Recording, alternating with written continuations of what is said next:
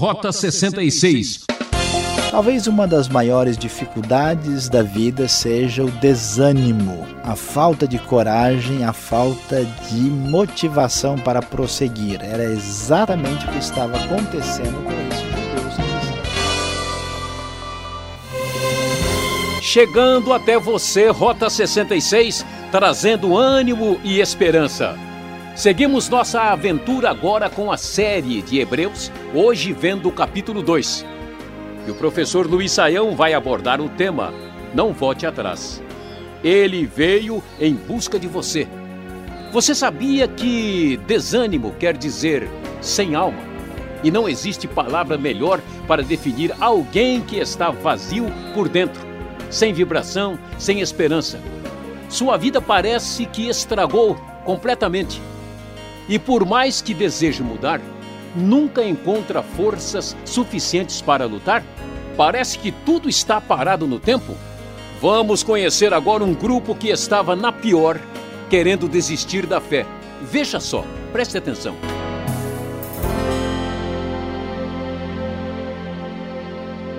Como nós já sabemos, os judeus cristãos que estão recebendo a carta de Hebreus, escrita no primeiro século, estão sofrendo muito, estão considerando a possibilidade de voltar para o judaísmo, para a percepção de que a revelação em Cristo talvez não seja tão importante assim.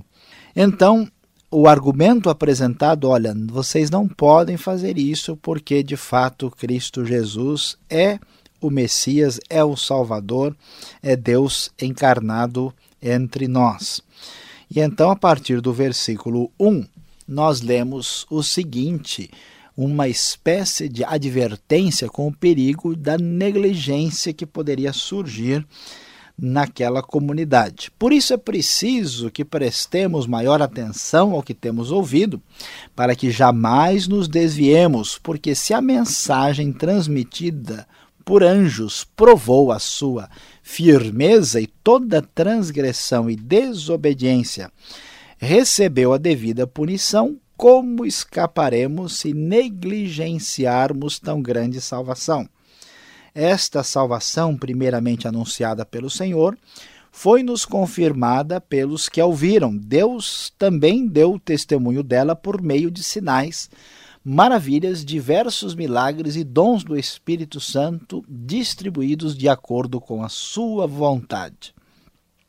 O texto é claro: como escaparemos nós se negligenciarmos tão grande salvação? A salvação que foi trazida com a vinda de Cristo. Jesus é de fato o Messias esperado, não há como voltar atrás. E então, o autor de Hebreus prossegue dizendo, ainda fazendo uma comparação com aqueles que são considerados de muita honra, de muito valor, que são os anjos, seres valiosos, que Jesus é muito superior aos anjos, e aí ele começa a falar do grande mistério da encarnação, da presença de Jesus no meio dos homens, o Filho de Deus nascido como homem vivendo entre nós, o Emanuel, o Deus conosco. Então ele diz: não foi a anjos que ele sujeitou o mundo que há de vir, a respeito do qual estamos falando, mas alguém em certo lugar testemunhou dizendo. E então há uma citação do Salmo 2, Salmo messiânico, novamente aqui apresentado, e com a referência também do Salmo 8, uma espécie de mescla de uh, citações que vêm do livro dos Salmos. E aí o versículo nos diz: Que é o homem para que com ele te importes, e o filho do homem para que com ele te preocupes? Tu o fizeste um pouco menor do que os anjos e o coroaste de glória e de honra. Tudo sujeitaste debaixo de seus pés. Então ele começa a falar sobre a realidade do ser humano e que o ser humano ah, está numa posição simplesmente de criatura, de limitado, e menciona juntamente com isso o Salmo a 2, dizendo que tu fizeste um pouco menor que os anjos, e o Salmo 8, que o colocaste tudo debaixo dos seus pés. O texto prossegue: Ao lhe sujeitar todas as coisas, nada deixou que não lhe estivesse sujeito. Agora, porém, ainda não vemos que todas as coisas lhe estejam sujeitas. Vemos, todavia, aquele que por um pouco foi feito menor do que os anjos, Jesus, coroado de honra e de glória por ter sofrido a morte, para que, pela graça de Deus, em favor de todos, experimentasse a morte. Então, o autor de Hebreus diz: olha, quando o salmista está mencionando lá que ele foi feito um pouco menor ou por um pouco menor do que os anjos, essa referência não era uma referência solta que descreve apenas o ser humano, mas também uma referência que falava do próprio Messias e que Jesus, diferentemente dos anjos, que estão de certa forma numa posição superior aos homens normais, mortais, os anjos não estão debaixo das mesmas situações limitadoras do ser humano, Jesus se colocou abaixo desse nível por causa da sua encarnação e da sua humilhação e do seu sacrifício de morte, morte de cruz. Porque ao fazer isso, ele veio pagar o preço do nosso pecado e cumprir a obra de Deus e depois disso passaria para a sua posição de exaltação, tendo tudo sujeito debaixo dos seus pés.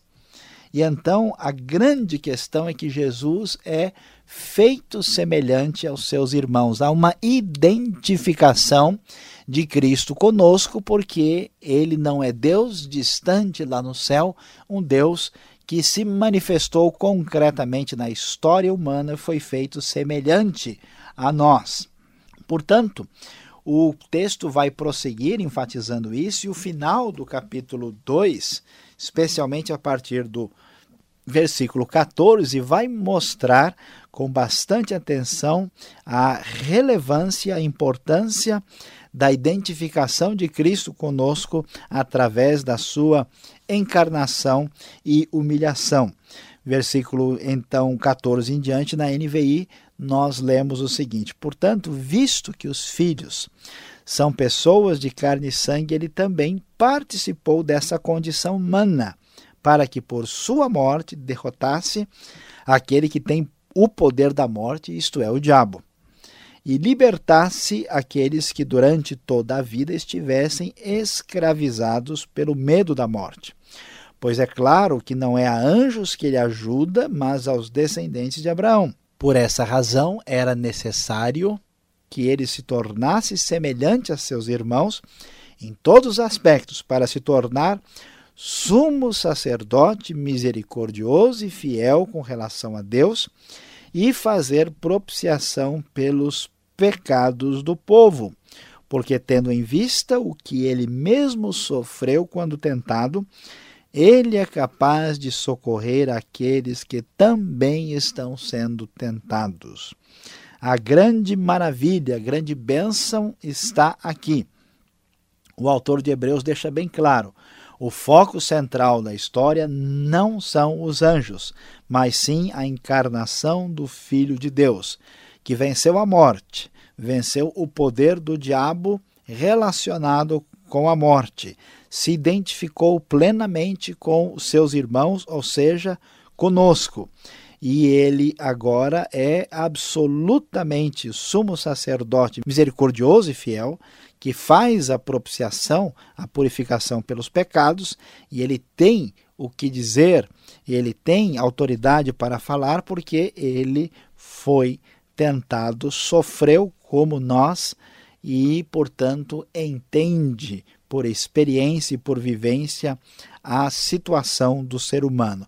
Por isso, Jesus, o Messias, o Senhor, o sacerdote pleno, não pode ser deixado de lado, não é possível voltar atrás, entendendo a grande verdade aqui apresentada. Ele veio em busca de nós, não podemos retroceder. Esta é a grande verdade que temos aqui no capítulo de número 2 do livro de Hebreus.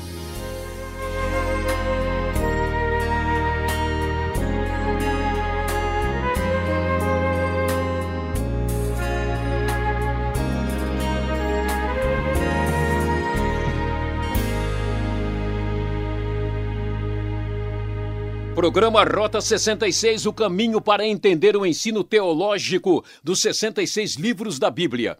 Você está ouvindo a série Hebreus com o tema Não Volte Atrás. Ele veio em busca de você. Quer falar com a gente? Escreva rapidamente. Caixa Postal 18.113, CEP 04626-970 São Paulo, capital. E-mail rota66 arroba transmundial.com.br. É, você já sabe. Rota 66 tem a produção e apresentação de Luiz Saião, redação Alberto Veríssimo, locução Beltrão, seu amigão. Uma realização transmundial. E vamos para a segunda parte do programa. Alguém tem uma pergunta?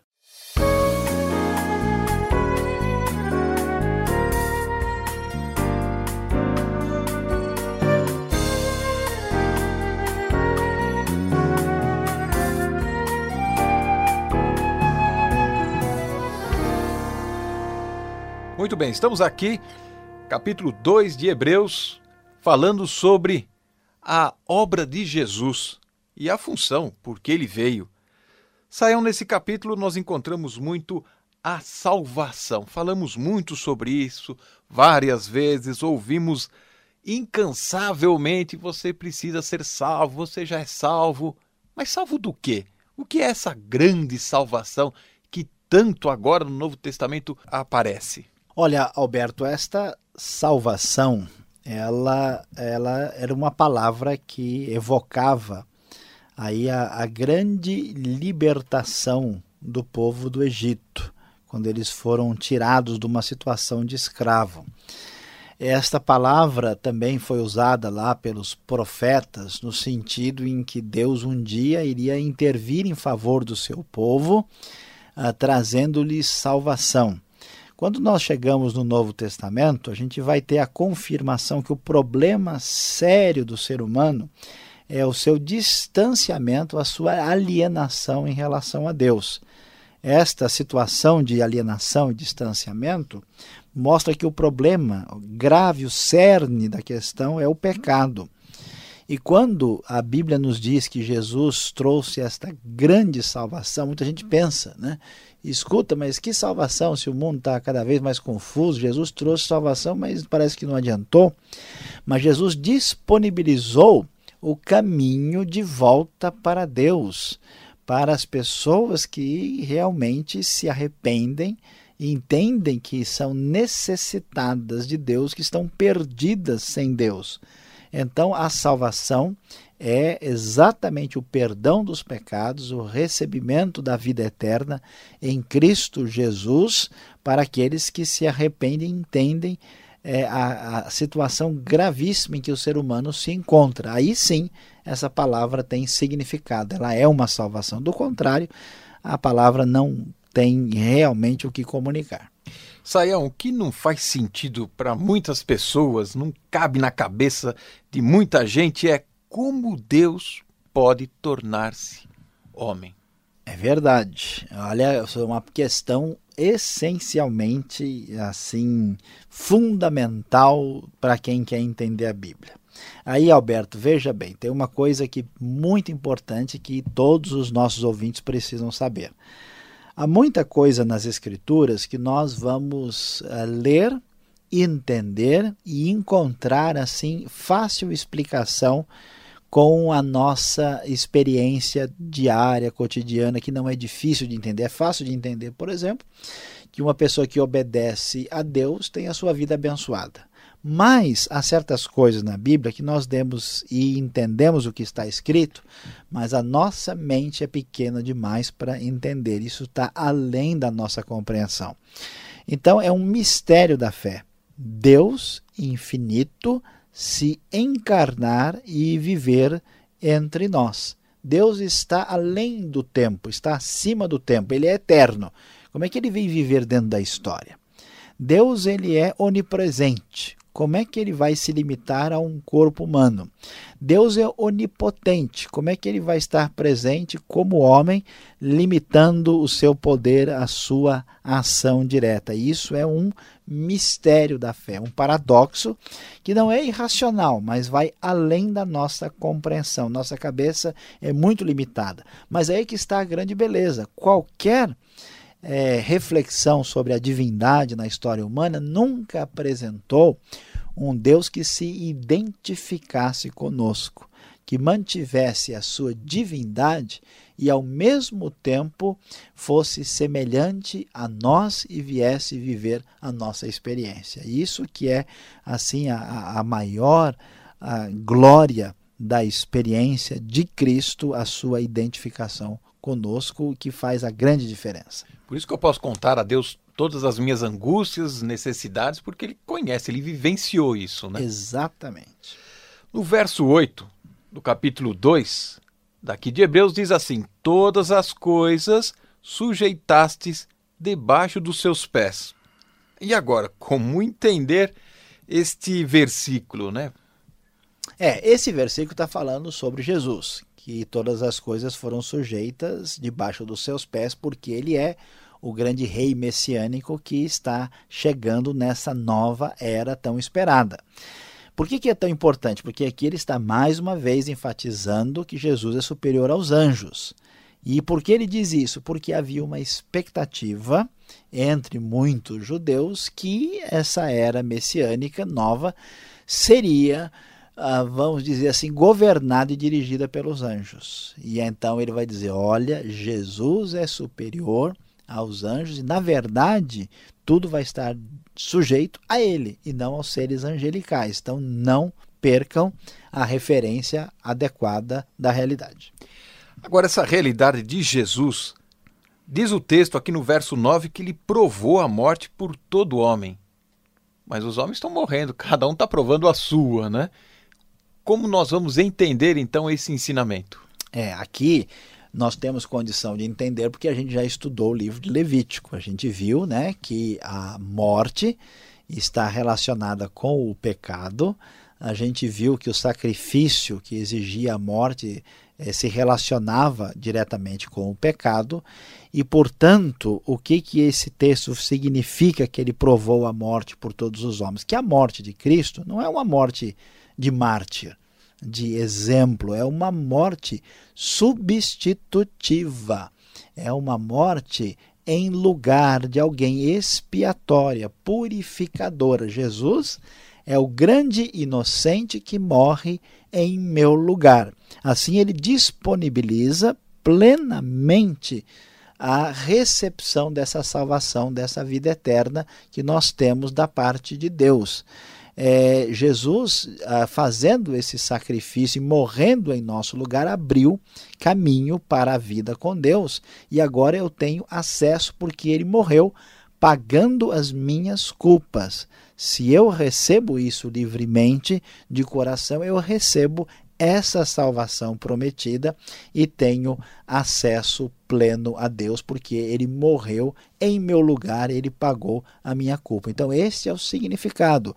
A gente morre, mas a gente não morrerá jamais espiritualmente se recebermos os benefícios da morte de Jesus disponibilizada para todo aquele que nele crê. Se a morte de Jesus ela tem essas consequências eh, eternas, o diabo tem também poder da morte. O verso 14 aí diz que né, ele tem esse tal poder. É ele que mata, é ele que determina isso. Né? Olha só, olha essa pergunta, é muito importante para a pessoa não compreender as coisas de maneira errada. Então veja bem, o versículo 14 diz: claramente que por sua morte, para que Jesus derrotasse aquele que tem o poder da morte, isto é, o diabo. E libertasse aqueles que durante toda a vida estivessem escravizados pelo medo da morte. Então o diabo tem um poder da morte, mas em que sentido? Não no sentido em que ele mata as pessoas, porque Deus é que tem o poder de dar a vida e de tirar a vida. Não no sentido que o diabo seja uma espécie de chefe do reino da morte. A ideia não é essa. Aqui nós lemos que a ideia é libertar a, aqueles que estiveram escravizados. O diabo tem o poder da morte no sentido é que ele induz as pessoas a pecarem e se afastarem de Deus por meio do pecado, deixando-as sujeitas à morte por causa da realidade de que o salário do pecado é a morte. Então, uma vez que o pecado está associado à tentação, à ação do diabo, o diabo atraindo a humanidade para o pecado a coloca numa posição de morte. E aí o que acontece? A morte de Cristo é vitoriosa, porque existe a morte da morte da morte de Cristo. Essa morte que traz vida vence aquilo que Satanás fez e nos traz condição de termos vida e estarmos livres dessa morte. Essa é para pensar, né? A morte de Cristo matou a morte. Isso, houve a morte da morte da morte de Cristo. Tá certo, matou a minha dúvida agora. Saião, obrigado pela explicação. Você fica ligado, vem aí Hebreus capítulo 2 e a sua aplicação.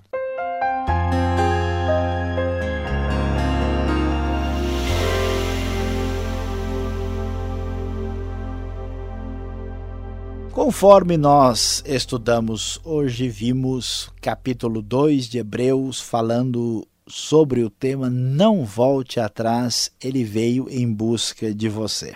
Talvez uma das maiores dificuldades da vida seja o desânimo, a falta de coragem, a falta de motivação para prosseguir. Era exatamente o que estava acontecendo com esses judeus cristãos em face de perseguição e de problemas que estava tirando esta disposição de prosseguir no caminho seguindo a Cristo.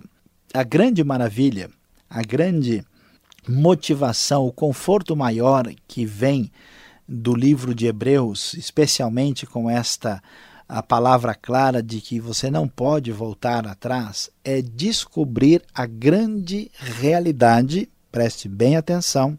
A grande lição de hoje é que ele, Jesus, sabe como nos sentimos. Todos nós temos a consciência de que quando nós tentamos ensinar alguma coisa a alguém, ou dar um conselho, ou apresentar qualquer tipo de sugestão para a vida, as pessoas nos olham com um olhar vazio e indefinido. Mas quando elas descobrem que nós passamos pela experiência que elas estão passando, as coisas mudam completamente. O soldado veterano que enfrentou a guerra e sofreu, na hora de falar para aquele que está no meio da batalha, tem uma força diferente, particularmente importante. O atleta especial, jogador que já foi campeão no passado e que tem uma história de sucesso, quando ele se aproxima e olha nos olhos daquele que está enfrentando a competição agora, o impacto é diferente. Nenhuma divindade passou pela experiência humana em toda a história que nós encontramos das religiões. Jesus foi tentado como eu e você. Jesus sentiu a dor e o sofrimento como ninguém no seu próprio corpo. Jesus passou por todas as dificuldades psicológicas, humanas, físicas que nós sofremos. Ele sabe como você se sente e tem misericórdia de você. Não desista, prossiga adiante, pois Deus mostra um amor especial por você, porque Ele tem pleno conhecimento de como você se sente e do que acontece no fundo do seu coração. Que Deus abençoe você. Ah, que pena! Fim de mais um programa Rota 66 que volta nessa sintonia e nesse horário. Não perca! Um forte abraço do Beltrão e até lá! E acesse transmundial.com.br.